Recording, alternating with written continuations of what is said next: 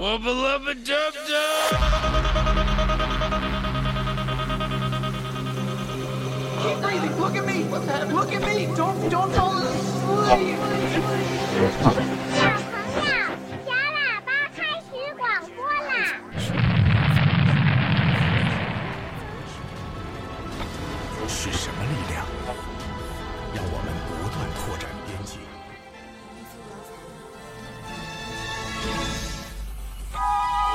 在一九九九年，一架外星人太空船坠毁在地球上，人类最富才华的科学家们用。It's been an honor serving with you all. Autobots, roll out! 在昨天，有一百七十人被山区遭到了一名新年五十四台为您带来一条正嗯，Diffuse Radio。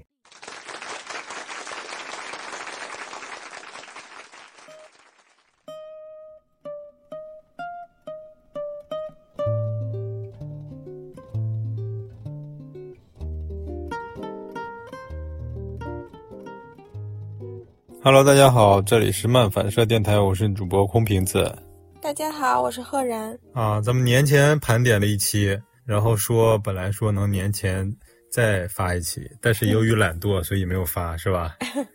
然后咱们年后接着盘点去年的剧，嗯，人家别的电台啊，什么影视栏目啊，都已经盘点完了，该说的也都说了。嗯，如果你还就是说看到了就我们这个标题，那烂片年年有系列是吧？还还进来听了，那就说明，呃，想从我们这里能听到一些不一样的观点是吧？嗯嗯，那你有吗？有不一样的观点，咱们先说说那个呃之前的预测吧，因为我之前去年年初的时候发了一期，就是对二零二三年电影的一个预测嘛。呃，我们今年也会发，就是这这个影视节目完完了以后，我们会说一下二零二四要上映的电影跟一些展望。嗯二零二三年我们展望的时候呢，就说比较期待《封神》，我个人比较期待嗯《封神》，然后结果来看呢，《封神》还是不错，嗯嗯，相对来说符合我的期待。嗯然后另外一个期待呢，就是呃，变形金刚，啊，变形金刚超能勇士崛起。呃，那会儿他那个预告片太短了，实在是看不出来什么东西。但整体感觉配上那个 hiphop 的音乐，感觉男主角是一个黑人裔的小哥，他就有一些比较现代潮流的那种感觉，然后可能会颠覆以前的一些风格。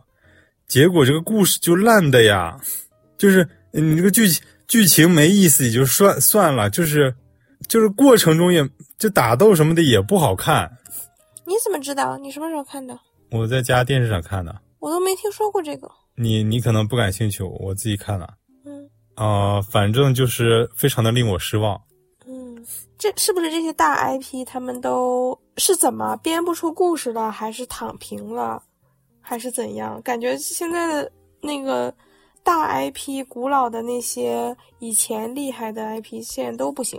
我记得有一年我在看一个游戏盘点的节目，啊、游戏盘点节目主播上来就说，就是今年的游戏啊，就没有什么新的，全是炒冷饭。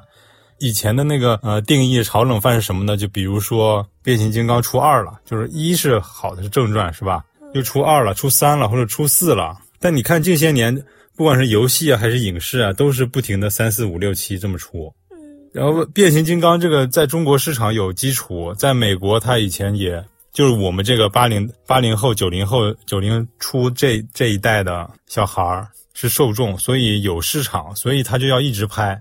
嗯，那大家也不是啥样的都接受啊，也不是你拍成啥样都看啊。那对呀、那像像《速度与激情》都已经拍到几几了，十了哦，啊，都还有人看。只要有的时候可能说个别几部不赔不赚，然后他靠周边什么能回点钱，就大家都能开工嘛。就是你表面上如果这个公司是屏障了，不赔不赚，但实际上每个人都领到了工资，这也算是一种盈利啊。大家都有活干了嘛，是吧？都挣到钱了，能能能度过今年这样的。呃香港人叫今年有开工嘛，都都有开工，嗯都有饭吃。嗯哦，就这种这个系列，就这种这种变形金刚的系列，我就觉得真的啊，就是他们好莱坞，我发现好莱坞是有一种傲慢在的。嗯，就等一下我们要讲到那些超英啊什么，都是也是这种问题所在。就首先他们看不起，就是他们觉得我们是电影人，电影人是一个什么第八艺术、第第七艺术、第八艺术是吧？他他就是有点那种，呃，从道德上还是什么，呃，审美上就是看不起别的别的艺术种类，或者是看不起别的人群啊啊，就这种真的是这种，就他们甚至就不愿意去了解，就是变形金刚这个 IP 这么多年了，这么美国出了这么多漫画了，他们对这个 IP 跟他观众想看的内容甚至都不了解，这个这部。变形金刚就完全就一看就看出来，这是一个外行导演在导一部变形金刚的电影，他不懂观众想要看什么。可是他们不是流水线拍电影，那又如何呢？他起码你知道你有个卖点嘛？你就说，你就算就是我们说做一个肉夹馍，流水线做肉夹馍，大家也知道那个馍要脆，然后这个肉要肉要多，这个这两点满足了，不管你是不是预制预制菜，大家都能接受，是吧？你做好了就行了。就他这里面就是说啊，我要搞种族正确，我给你把这个里面的馅儿啊，就是猪肉混点什么青菜，再混点什么玉米，再混点什么咸菜，乱七八糟一一堆混。啊，我是说流水线有有什么好看不起别人的？又不是哦，你是说他们好莱坞这种傲慢是吗？哦，是一种傲慢。就我们之前说了，就是他们要。要拍这个东西，就是我是想挣这个人人群的钱，但是我不想去了解你们。就像好莱坞之前拍那些什么其他国家的电影，也不了解人家的文化背景，就拍一堆东西，就感动自我感动。哦，包括女权的之前说这个芭比也是这种问题。嗯，这个好像说了什么东西，但是好像没说，就说一些大家都知道事情。嗯，哦，你芭比表现的那个核心内容，其实大家上。稍微知道女权，你到网上搜看一下午帖，你能能得出的总结也跟这个差不多多。嗯，啊，就非常的肤浅，非常浅，嗯，没有办法再深了。对其他国家的文化也是一样。这个就说到，你就比如说这个漫威，漫威里面，啊，今年这个说什么惊奇队长，说又要有非那个非裔，还要有亚裔，还要怎么怎么样，还要女权是吧？什么都占了，但什么都没说。没有什么女性崛起，什么还是老套故事，就是只是换了个演员而已。就你要打这个旗号，你就说一些这样的故事，哪怕他自强啊，什么他以前有说遇到什么挫挫折啊，他受到歧视了，什么怎么怎么样，然后他如何证实自证明自己啊，这些起码有这些吧？没有，就是一个正常的特别白烂的剧情。嗯，现在听到这种这些漫威这些 IP，根本一点兴趣都没有。哦。我就我们现在又说到说到漫威了嘛，就顺便说说去年漫威上的电影呗。不说漫威，就去年的超英剧就还有啊，银河护卫队，还有蚁人，还有黑豹二，还有惊奇队长，闪电侠，还有微时代，就是这几个我们都看到看过的。整体上漫威就非常拉胯，而且有人竟然说这个银河护卫队还拍的不错。嗯，咱们也看了，觉得真的没啥意思。看了吗？没啥印象。呃，你没看到结局，我看咱们分两天看的嘛。嗯，我看完了。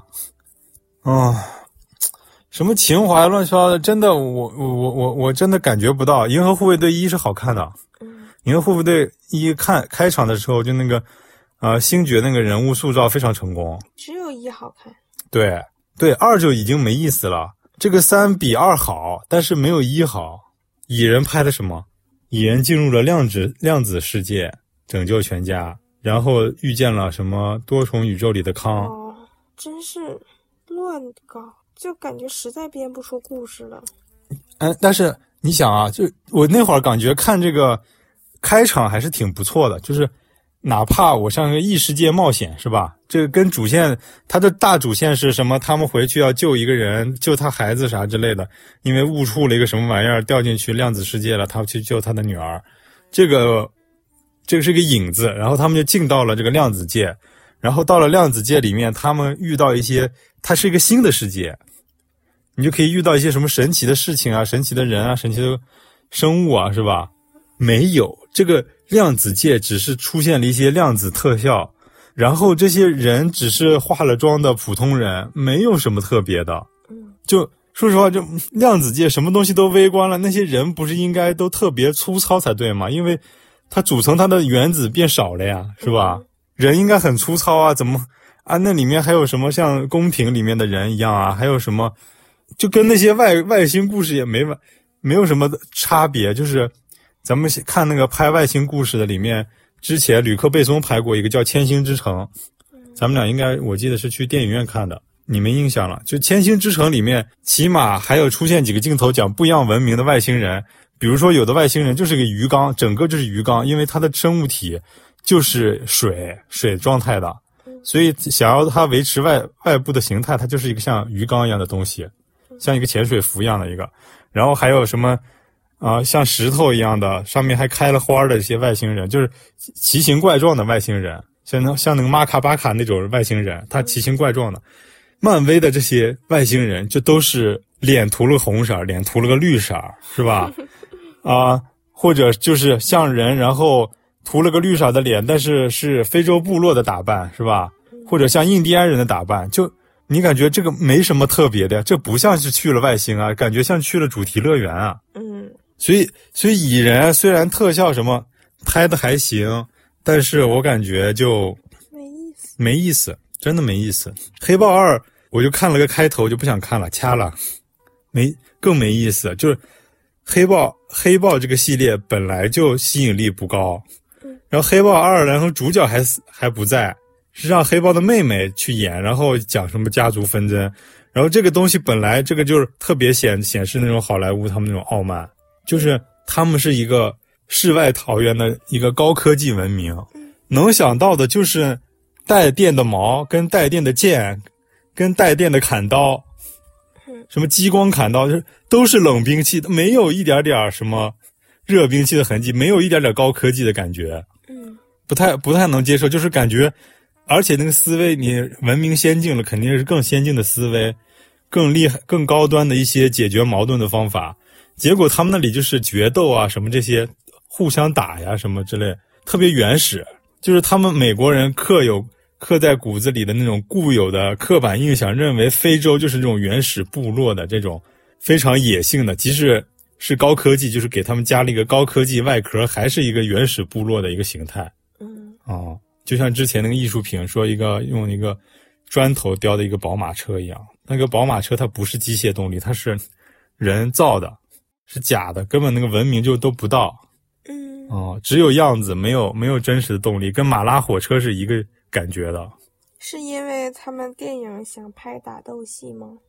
想拍打斗戏，你可以前面也枪战，比如说，嗯，这像星战里面也有枪战，是吧？绝地武士，那人家有高级的什么磁爆步枪啊，什么之类的。但是但是绝地武士厉害啊，你到你用你用枪，普通人用枪打不中人家啊。然后你高端的决斗武士、绝地武士开始对战了，然后都拿光剑，没办法，因为没办法，因为枪打不打不中他们啊。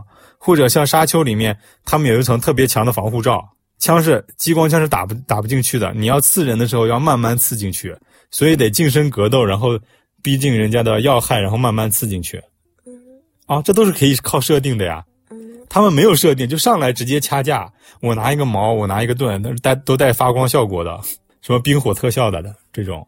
嗯。然后惊奇队长咱们也刚才说了，闪电侠说。那这样这样糊弄拍出来的电影也在挣钱吗？我感觉都在赔，我感觉。那在赔，他们为什么还要拍这样的电影呢？不知道。而且，漫威这个公司，它之前已经，漫威和 DC 这两个公司之前已经遇到过一次这样的事情了。就是有一段时间，他们觉得这些大 IP 做的好了，然后没故事可以编了。比如说蝙蝠侠，他就是。啊，什么父母死了，然后怎么样，然后打败几个反派是吧？最后成就自己成为成为这个哥谭市的暗夜骑士，没了，没可没有可以写的了。然后那就写周围的什么，写这个夜翼啊，写这什么猫女啊，写这些什么蝙蝠侠、小罗宾啊这些的故事，就讲周围的人的故事了。但其实大家最有魅力的还是那个蝙蝠侠本身的故事嘛。大家看超人不是想想看超人的妹妹，还是超人的亲戚？什么这些东西了，是吧？大家喜喜欢超人，就是喜欢超人本本超嘛，是吧？啊，他们就就搞了一些这些新的东西出进来，然后搞了一些，嗯、小角色、周边角色什么乱七八糟，就想把以前的这个对掉，结果整个就整段垮掉，整个那个时代就垮掉。然后就是漫威就重启了一个什么 M 什什么什么 MCN 宇宙，好像是，就咱们现在看的这些是属于重启之后的故事。嗯。就重启，把之前的故事再用现代的演绎方法再重新再说一遍，有一些差，有一些当代的出，就符合现代人审美的一些叙事，嗯再把原来的故事再重讲一遍，或者再有一些深深刻的人物的那个什么内心啊什么之类的挖掘，嗯。啊，这这样又导又又把这个漫画才救回来，嗯要不然就彻底就玩玩完了。他们老搞这种新角色，之前在漫画上出这个问题已经解决过一，已经遇到过一次危机了。结果电影上他们又来，你看漫威不是就整个大换血吗？嗯你看以前那些你你喜喜欢的大家喜欢的角色，什么钢铁侠呀、美队呀，什么这都不见了嗯哦，绿巨人什么这些都没了，雷神也就是非常边缘化感觉。哦嗯，然后说一下闪电侠吧，闪电侠我我没看，但是网上说好评还不错，但是这个演员因为他自身问题已经进局子了，然后好多公司也不愿意跟他续约了，所以后面也没有他的剧了。他咋了？嗯、酗酒打架打架会进局子？哦、就他就是那种混混，这个演员有点个人有点问题。哦，嗯，不是说坐牢，是拘留所，拘留所，他们有拘留所。但是他经常进拘留所，他不是说我打了一次把我名声坏了，他他经常干这些事儿，导致没办法跟他继续合作了。哼，还有片场突然消失，就是什么喝多了，第二宿醉了不来了，全剧组等着他开工呢，他不来了，这种哪个谁？就是演闪闪电侠那个男的，脸方方的那个，我也不认得。我对了这个变呃闪电侠就 DC 的这些超级英雄不是很了解，因为他之前是拍剧集的，嗯咱们闪电侠那个剧集也没看过，咱们着重聊一下这个微世代吧。去年超英里面算唯一能看的，因为没有黑袍纠察队微世代是这个哦 Generation V，、嗯、也不好看，我不喜欢。它是承接了黑袍纠察队的故事嘛，等于说是一个外传。嗯，黑袍纠察队还算前面还算好看，嗯，再给他拍外传，实在是没有啥意思。它的周边还挺多的，去年还出了一个动画片嘛，动画剧集。嗯，这个 V 世代我感觉还行，作为一个剧集来说，还是能看得下去的。嗯就是在这个今年的这个超英水平这些剧里面，哎，这里面拔将军吧，这个还算不错的，因为它本身就是反超反超级英雄的一个内容的。嗯，这是美剧吧？嗯，因为美剧的黄暴的占比多到已经让我不适的程度。啊，那这个黑袍纠察队它这个系列，它就是以这种黄暴的以前还好啊，黑袍纠察队还好，这个黑袍纠察队还好啊，爆菊爆炸它满地肉泥我主要说黄，啊。他实在是没有必要拍那么多，让我看着很难受。这个 V 世代里有很多黄吗？我没感觉呀、里面人的说话方式，不知道，反正这个剧我方方面面从头到脚都不喜欢。因为他没有一个那种就是切入点，像黑袍纠察队，它第一季就是男主角要复仇是吧？有这个主线故事。嗯这个康方卫上来就是一个一个女孩想要正常生活，上大学，有点心理阴影，嗯有点像什么黑暗超超英世界里的成长的烦恼是吧？校园剧是吧？嗯确实被你这么一说，感觉确实意思不大，感觉跟黑袍纠察队的深度来说还是差一截儿。嗯它只能算是一个扩展这个黑袍纠察队世界观的一个，像是一个佐证黑袍纠察队这个故事有意思的这个东西，是本身没啥太大意思。对，然后说完这个，后面超英说完了，中间有一个什么小美人鱼，全国抵制，大家网上这个段子嘲讽他，这个就是我刚才说的那种傲慢。他在国外的口碑怎么样？在美国口碑怎么样？也也不好，就是票房很惨淡，大家没人敢说他不好，哦但是票房很惨淡，哦，就是感觉急了，东东方人不认可，就说你东方人怎么没有审美，怎么怎么这么好的片子你们看不懂？结果他们自己本土也扑街了。那那个没有美国没有这些呃小青年狂热分子，只要是这种类型的都都无脑支持。他支持不了啊，他不女权呀。问题是，不是女不女权那个黑人对黑人就是之前他放出预告片的时候，网上会有一些就说小女孩看着啊黑色的美人鱼、黑人美人鱼什么之类的这种正面宣传，但是后面出了以后，这个剧实在本身就拉胯呀，没人想说，就没有什么可聊的。嗯啊，你如果是一个拍的挺好的。但是因为有跟观点上有意见什么冲突，大家可以拿出来说嘛，可以争论嘛，是吧？就他这个拍的实在不行，大家没有讨论的激情跟意愿。我为了这个烂片儿跟别人争论是没有意义的感觉，不值。嗯。然后咱们说说去年上映的那个动画片吧，嗯，《长安三万里》也在我之前的预测里，我之前预测还是挺期待《长安三万里》的。嗯但是看完之后，虽然网上很多人都在夸赞，包括今年那个央视是吧？央视的西安分会场整个就是做的《长安三万里》主题的一个嗯哦内容。但是你先说说你的感受吧。不好看，对，怎么全都是不好看？说到现在，好像我很挑剔一样，全全都是我不喜欢的。就是这个动画片儿没有任何毛病，但是它不好看，嗯，就没没意思。真的很多人夸我，我不太理解为什么。对，同样受的中华文化，他那些诗诗词我也知道，他表达的那些意境我也知道，有一些什么历史背景，虽然有个别不清楚的，但有大部分还是明白的。嗯，但是整个就是很夸张，没意思。反正我就是感觉没意思。嗯，哦，就看那个本本身的片子，还不如听 B 站的那些人讲李白一生的故事。讲李白身世背景什么这些有意思呢？嗯，比不知道李白他本身他本身这么疯吗？实在是在这个动画片里看着人不是很正常。动画片它本来就有浮夸的表现，其次它这个动画片是以一个讲述者，是以这个叫谁了谁来着？高适哦，以高适的视角讲的李白。嗯，李白真实是个什么样？就就就有点细说的那个意思了嘛。嗯，但是也李白不能是一个没有逻辑的疯子吧？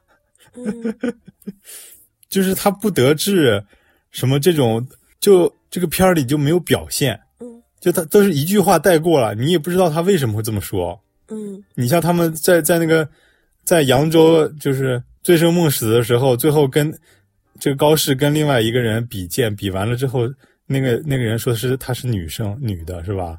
女的就没办法参加科举嘛，没办法报效国家，没办法成成功立业是吧？嗯，哦，你这个背景没有说呀，没有说出他的落寞，他为啥这么落寞呀？高那那会儿李白也是同样的心境，李白因为商人的原因，他是没办法参加科举，啊，家庭成分不允许参加科举，所以只能走那个就是叫什么门客的那种方式。嗯，啊，门客又没没人待见他，什么就，然后有一段去长安里也风光了，然后这个人这这什么的状态也就就奇怪，感觉这个人是个疯子，就在哪儿一直都是疯的。嗯，啊，我觉得这个片儿没我我不想聊太多了，因为因为也确实好多人觉得喜欢，但是这个电影这个东西真的是有人喜欢，有人不喜欢，也可能就是大家就是太渴望，太太长一段时间没有好作品了。这个相对好一点的作品，大家觉得就就不错了。你还要什么自行车那种感觉？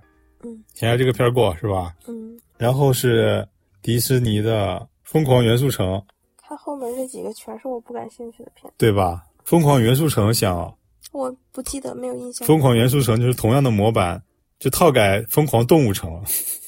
哦哦哦，想起来了。啊，哎，只能说他们的特效做的还一个一个美国移民片儿是吧？嗯，特效确实做的不错，但是这个故事就是从开始就知道这个故事要怎么讲，就是它的预告片儿就跟全片的内容没有任何的差别。你看预告片儿就知道这个片儿讲什么了，嗯和你猜的一点儿一点出入都没有。嗯啊，我那我当时看的预告片儿，感觉可能有可能还有点意思，看一看。结果就跟预告片一模一样嗯啊，没有任何意思，感觉感觉就是在看特效，看别人做出来这个动画片儿嗯啊，它只是一个动画片，它没有任何意思。然后蜘蛛侠平行宇宙你是不喜欢是吗？而且它是个不完整的故事，只有上半部，下半部还没出。讲啥了？讲述这个迈尔斯要牺牲他爸爸，才能拯救宇宙，然后他不愿意牺牲，他跑了，他从这个蜘蛛侠联盟总部里跑出来，背叛了所有的蜘蛛侠，大概这么个故事。嗯，没有印象。你看什么片儿都没印象了。特效是不错，然后在一些大都会里荡来荡去也不错，但是我感觉这个故事有些松散。嗯这个故事，我认为其实按它的篇幅来说，两个小时能把故事讲讲清楚，但是他非要过渡到那么多场景，有特别多的打斗画面，让人感觉有些累，就是他大场面有点太多了。啊，是那个女蜘蛛侠的那个。哦，有女蜘蛛侠，也有男蜘蜘蛛侠，他俩也有点什么感情线啥之类的，所以这个线有点铺的太乱了嗯啊。看下一步吧，就是两两部出了以后，大家一起评论一下嗯啊。最后他快结束的时候，也出现一个有意思的点，就是他他回到了那个他蜘蛛定位的宇宙，但是咬他的那个蜘蛛不是来自于他的宇宙的。嗯也就是说，他的蜘蛛本来也是平行宇宙穿越过来咬了他，导致他原先那个蜘蛛在的宇宙里没有任何一个蜘蛛侠。然后原先的他变成了呃，他他他那个叫什么？他叔叔，他叔叔的那个角色，一个反派。嗯嗯，灌篮高手咱没看，嗯你还问我为什么不去电影院看灌篮高手？啊，我为什么会问？我记得你问我了，你说你最近《灌篮高手》上了，你怎么都没见你什么在意什么的？啊，我 你你你说过这话，一点印象没有了是吗？我对这个，我小时候就没看过，我对这个 IP 没有任何感觉。对呀、就是你没有感觉，你你会认为我有感觉吗？不会呀、没有认，这不是女生喜欢的《灌篮高手啊？》男生喜欢的多吧？是吗？啊，就是《灌篮高手》，我青春里的《灌篮高手》它已经结束了，就是这个《灌篮高手》。是有的人想要可能说觉得想回味一下去看一下，有人觉得《灌篮高手》没看到大结局，有点如果说这一部是个大结局什么的，可以去看一看。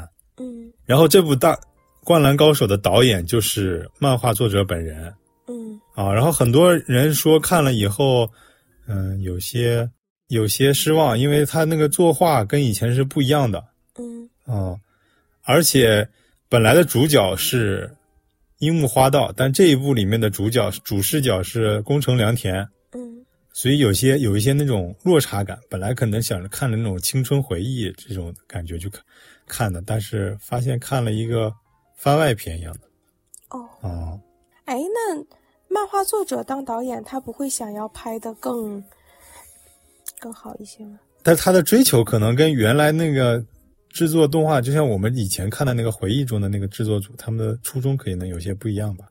嗯他所想表现的东西也不一样，而且时隔了这么多年，他想又拾起来这个 IP 来做，嗯他可能有一些个人的想法，嗯就或者是对自己作品的再次阐释嗯哦。就像安野秀明拍那个 EVA，像之前我们看的 EVA，感觉这个故事已经结束了，挺有意思的，大家各种分析啊什么的。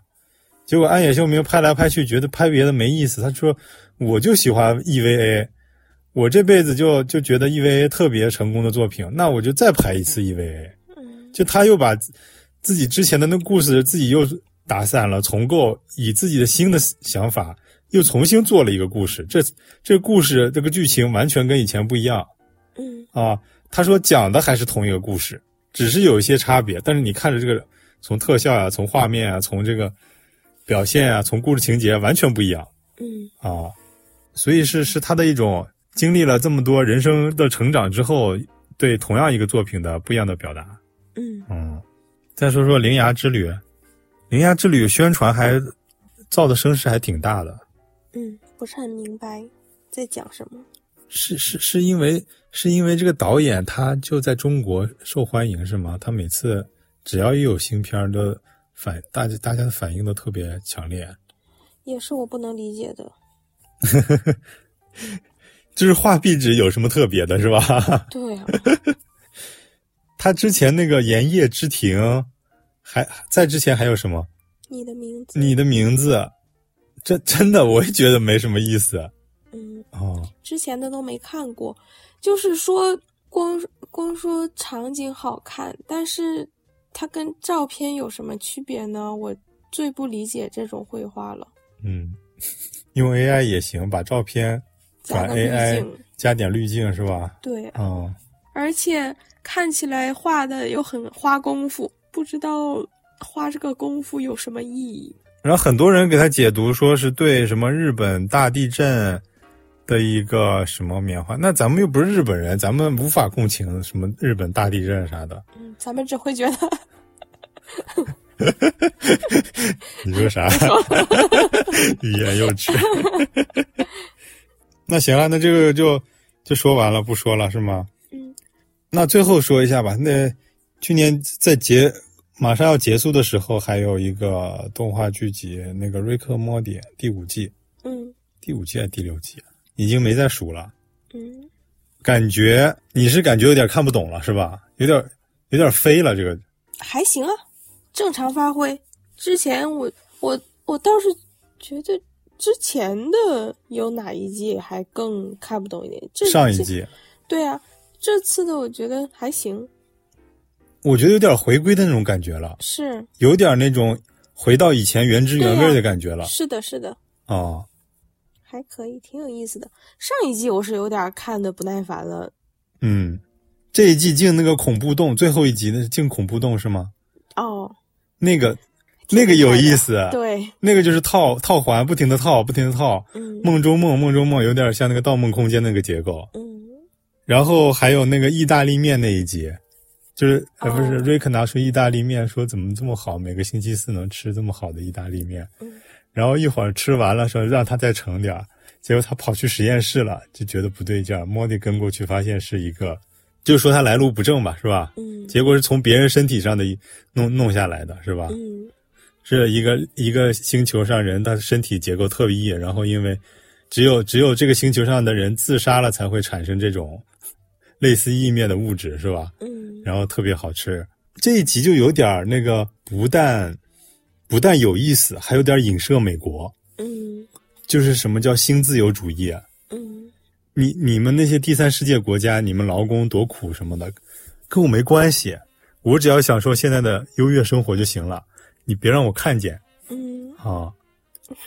老爷心善，见不得对啊，穷人受苦。对啊，那个那个之前那个叫君子远庖厨那个故事嘛，不是说那个皇帝说我看不得杀戮是吧？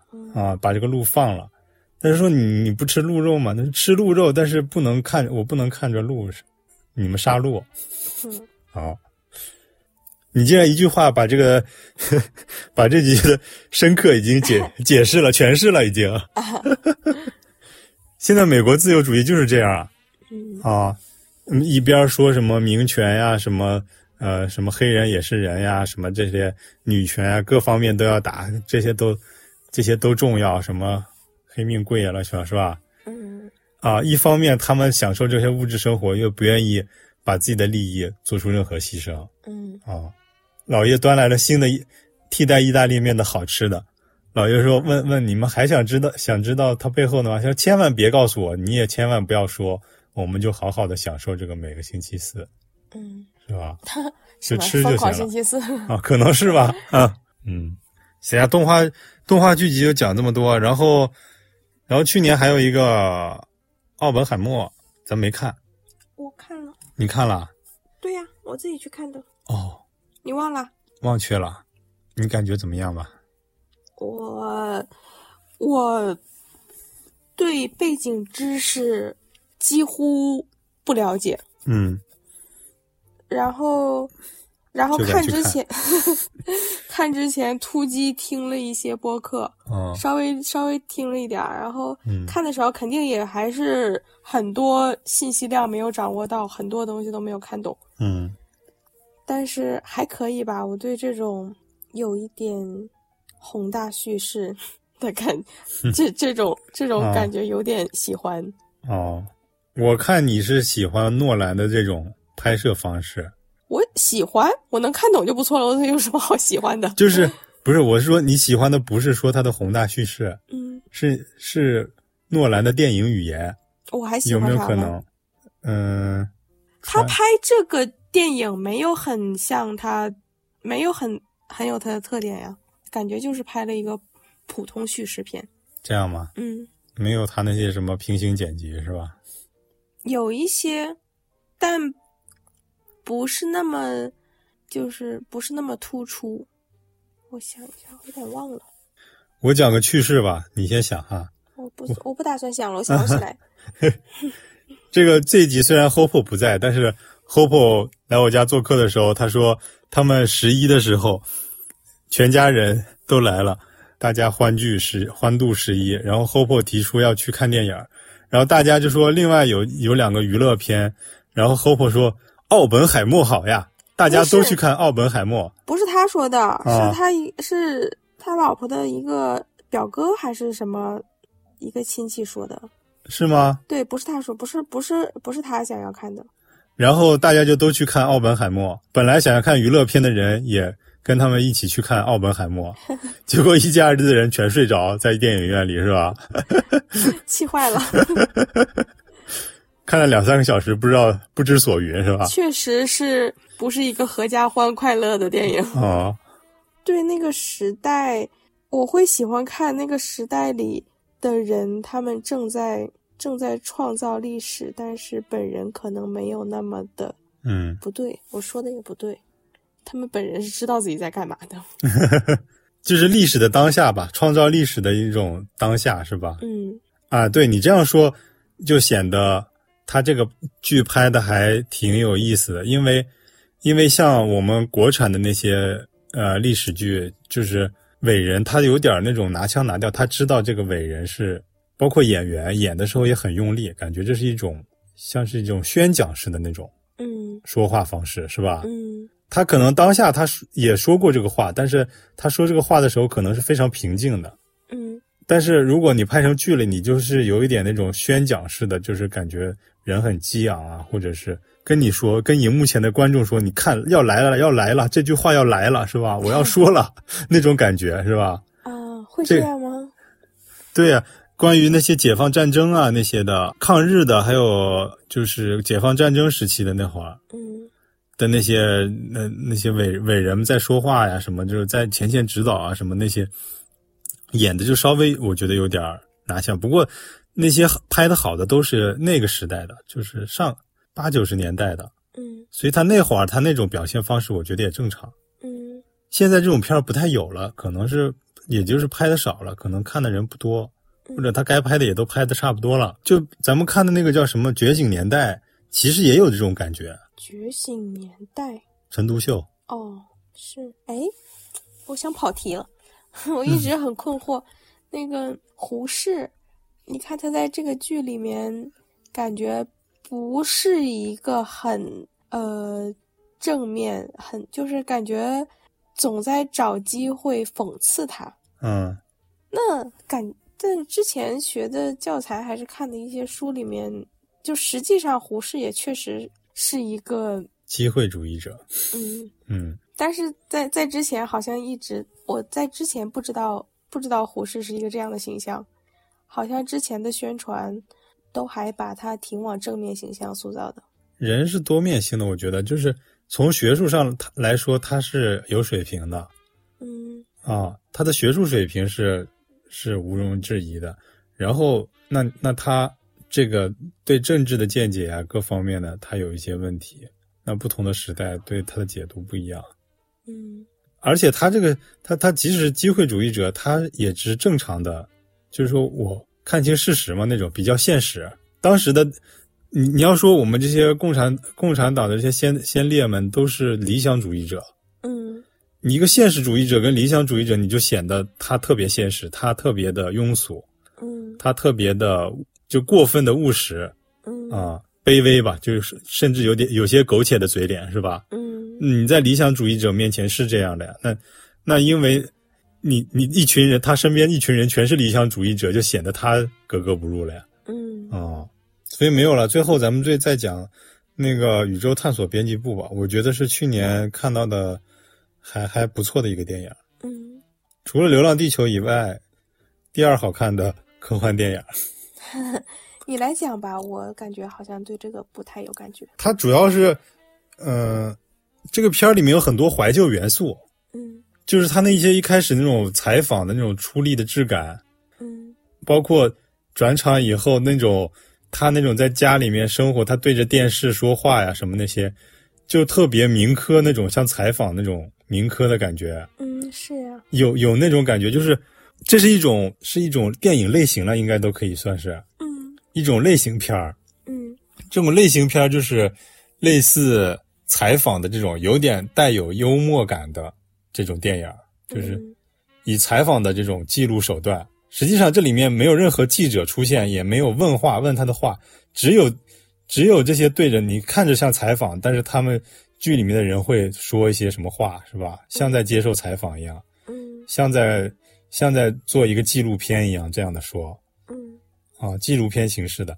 之前有一个我介绍过的那个什么吸吸血鬼一家还是什么，就是就是一个一个一组记者，就是好像纪拍纪录片一样的，嗯、记录这个生活了一家的这个全是吸血鬼的一个房子。这里面特别多搞笑的片段，就是他们本身这些人并不想搞笑，他们是很认真的在生活的，嗯但是他们展现出一种滑稽的那种嗯姿态出来，嗯啊，叫现实主义幽默嘛，是吧？是吧？啊，这个电影里就是这种感觉，嗯有一种幽默感在，然后它有一些，呃，对以前的那些就是旧时代的一种眷恋。嗯大家经常讲复古复古，呃，前几年我不知道这几年还还有没有说了，叫叫复古未来主义。复古未来主义讲的是什么呢？就是那会儿我们做企划的时候，经常会提到的一个主题，我经常喜欢放在企划里面，嗯因为这个里有有受众，但是我不知道这个受众有多大。就是说，我们小时候以前会看一些科幻片儿，比如说我小时候会看会看那个《霹雳战车》，嗯是叫霹雳战车吗？反正就是就是那个战那个那个一个跑车，它是有高级人工智能的，会说话的。嗯嗯，当时觉得非常的炫炫酷，就这种东西。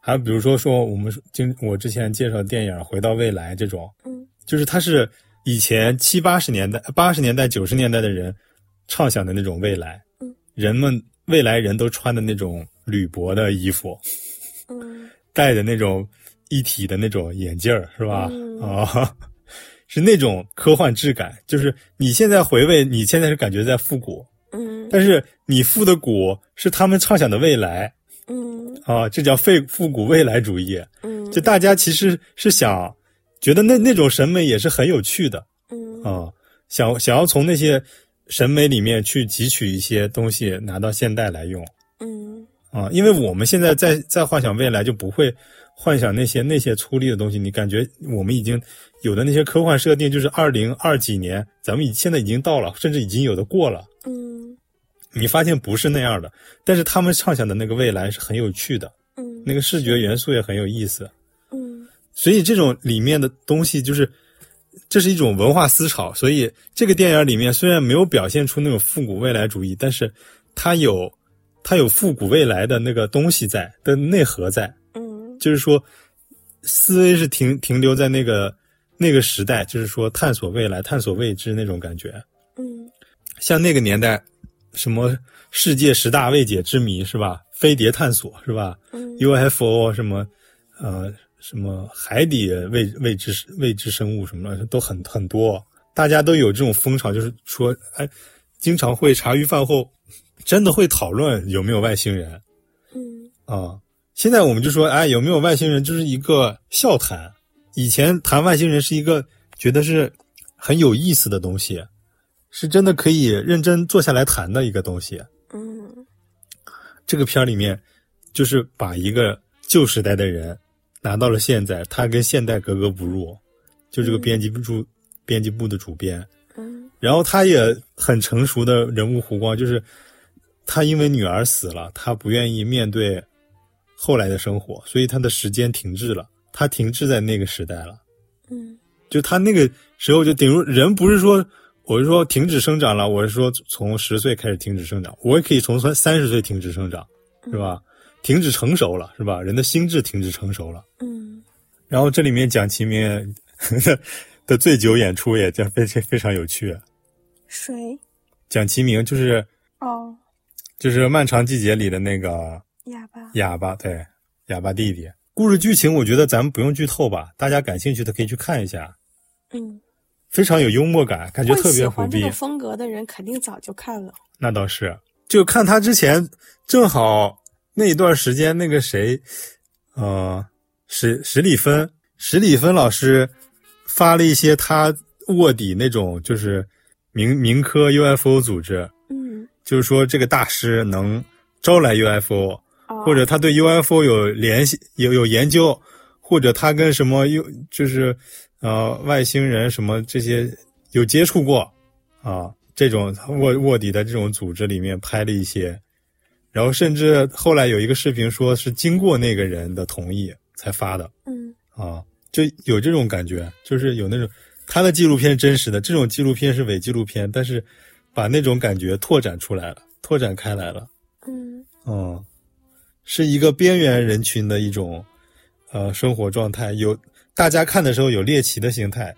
他我之所以把他这个归为科幻片，不是因为他最后真的出现了什么像疑似外星人，也有可能是主角吃了蘑菇产生的幻觉，是吧？嗯它的科幻的点是在于它是有猎奇感的。嗯，就科幻其实你很多人说什么曲率引擎什么也没研究出来这个东西，也不是真的科技，大家也是想象出来的东西。嗯你只要认有这个东西，它就是合理的，是吧？它在这个故事里面自洽就行了。这个故事的自自洽点就是，你可以相信两个版本的故事，他吃了蘑菇产生的幻觉，也有可能他真的探到了外星人。但整个它的过程是一种像公路片的那个一样的这种呃猎奇的、探秘的，不管它是一个小众人群，还是他所从事的这个事情，都是科幻的。嗯所以它归到科幻片里没有问题嗯，啊。哎，后面还有两个要提一下，就是孤注一掷没说。没看咱们。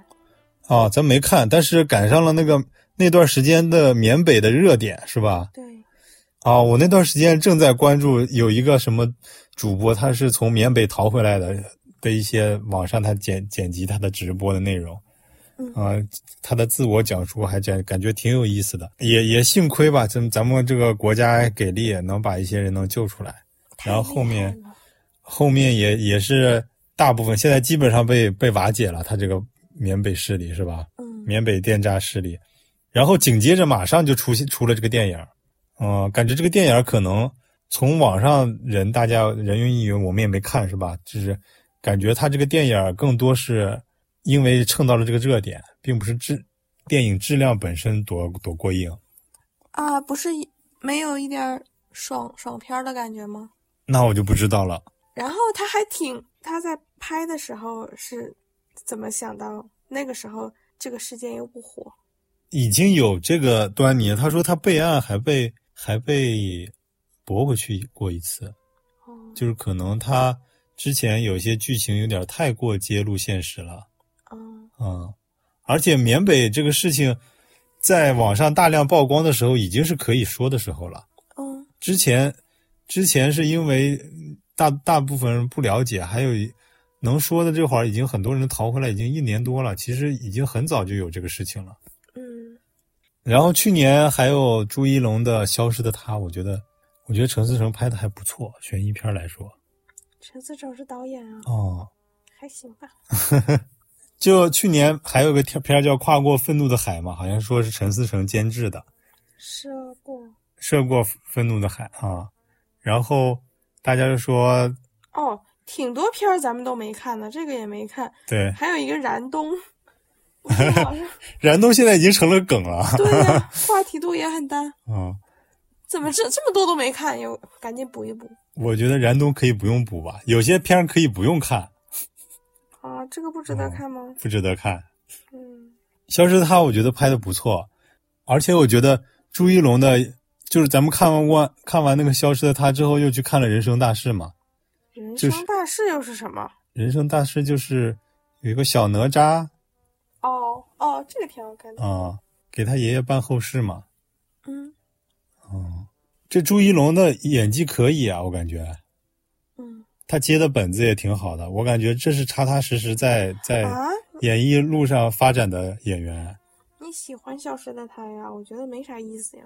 就是他以前是，他他不是第一年当演员，他也不是新新人，他是已经很很久的一个演员了。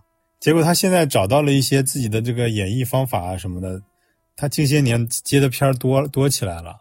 嗯哦，就还行，就就是有有期望，就是比如说像黄渤以前没人看看到他，但是后面他开始接片了，接到一些还还可以的片，大家看着也还行，就这个演员有有所期待，就是我不是质疑这个演员，我说这个啊片子没啥意思。你说消失的他吗？嗯我觉得还行，一开始悬疑掉的挺足的，反正看电看预告片的时候，感觉悬疑掉的特别足，然后一篇这个预告片就是讲了电影前二十分钟的内容，是吧？嗯然后后面，呃，怎么怎么破案什么之类的，嗯，不止二十分钟，前面大半部分都是预告片里的内容。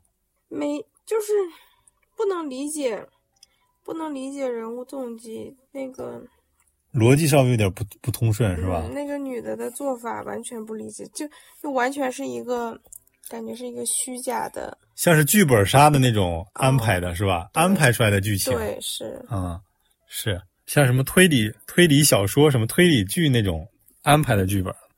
那行了，那二零二三年的电影咱们就看了差不多，影视剧就这些，也盘点的差不多了。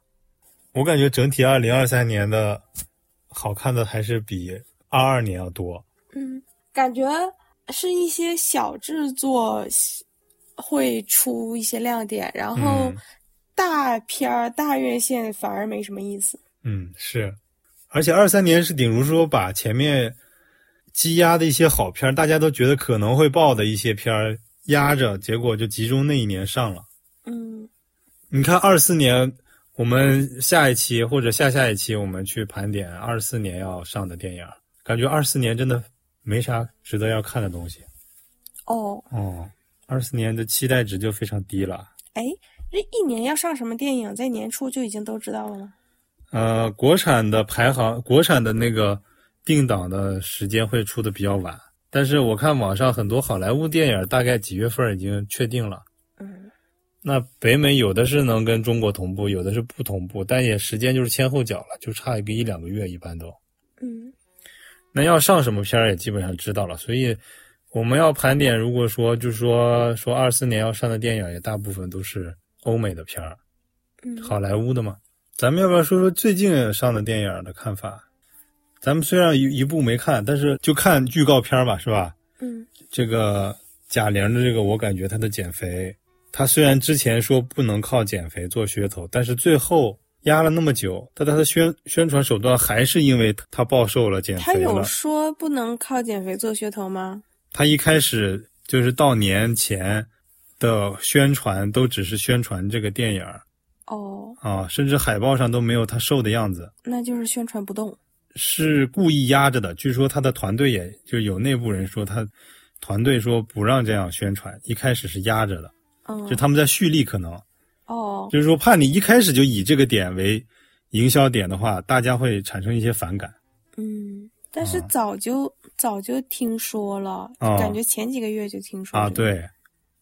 结果他的他的点最后还是这个点呀，嗯啊、而且这个也不是原创剧本，像《你好，李焕英》是他们自己写出来的剧本，嗯而且而且还被好莱坞买去了，嗯这说明这是一个成功的剧本。嗯但这个的话就，就我我是不看好。嗯然后那个宁浩拍的《红毯先生》，我觉得应该拍的不错，但是就是编应该是褒贬那些影视圈的那人的那些故事，就是，但是我们不在影视圈，我们虽然看影视，但我们不在影视圈，我们不是从业人士，嗯他的这些褒贬咱们不一定能看得懂，嗯或者是无法共情。嗯嗯，反倒我比较期待的只有就是年会不能停，但是很多电台已经夸了，说就是好看，大家亲测好看，嗯咱也不用说啥了。嗯，嗯，还有什么电影啊？春节档我不知道呀，没关注。没关注，今年的春晚也没意思。嗯，嗯，太没意思了。太没意思的不行是吧？啊，那行吧，那大家期待一下我们二四年的电影预告吧。好，嗯，那本期呢，最后叠个甲，就是这个所有的剧情，所有的剧是什么时候上映的啊？具体演员有谁，我们都没有做过严谨的、仔细的分析。然后在呃这里面有剧有电影啊，大家就是听一下我们对这些剧的一些感受，是吧？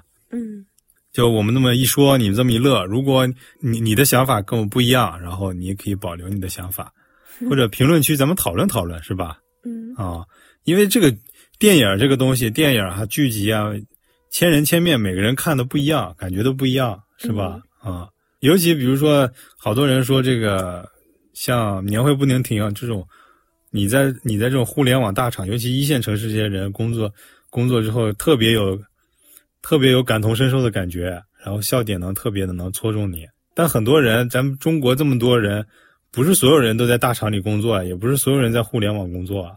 一线城市所拥有的人口跟这个岗位是是非常有限的，受众人群是非常有限的，能不能产生共鸣是一个问题，是吧？嗯啊，所以那那无法产，你无法产生共鸣，呃，这个这个电影好坏就是都是个人评判的嗯啊。那好，那本期节目就到这里结束了。最后的最后，还期望大家有空来光顾一下我的眼镜店，有光学镜，有墨镜，有需要的话来找我，嗯 找特立凡，在某宝搜特立凡啊。那好，那本期就到这里结束了，大家再见。再见。你可以在以下平台收听到我们的节目：苹果 Podcast、网易云音乐、荔枝 FM、喜马拉雅。另外，您也可以加入我们的群聊，您可以添加主播的微信号 f a l c o n 九八三，并且注明您是电台听众，欢迎你参加我们的互动讨论，同时也可以贡献你想要听的节目内容。另外，你如果还有什么关于眼镜的疑问，可以随时来我的某宝小店找我聊天哦。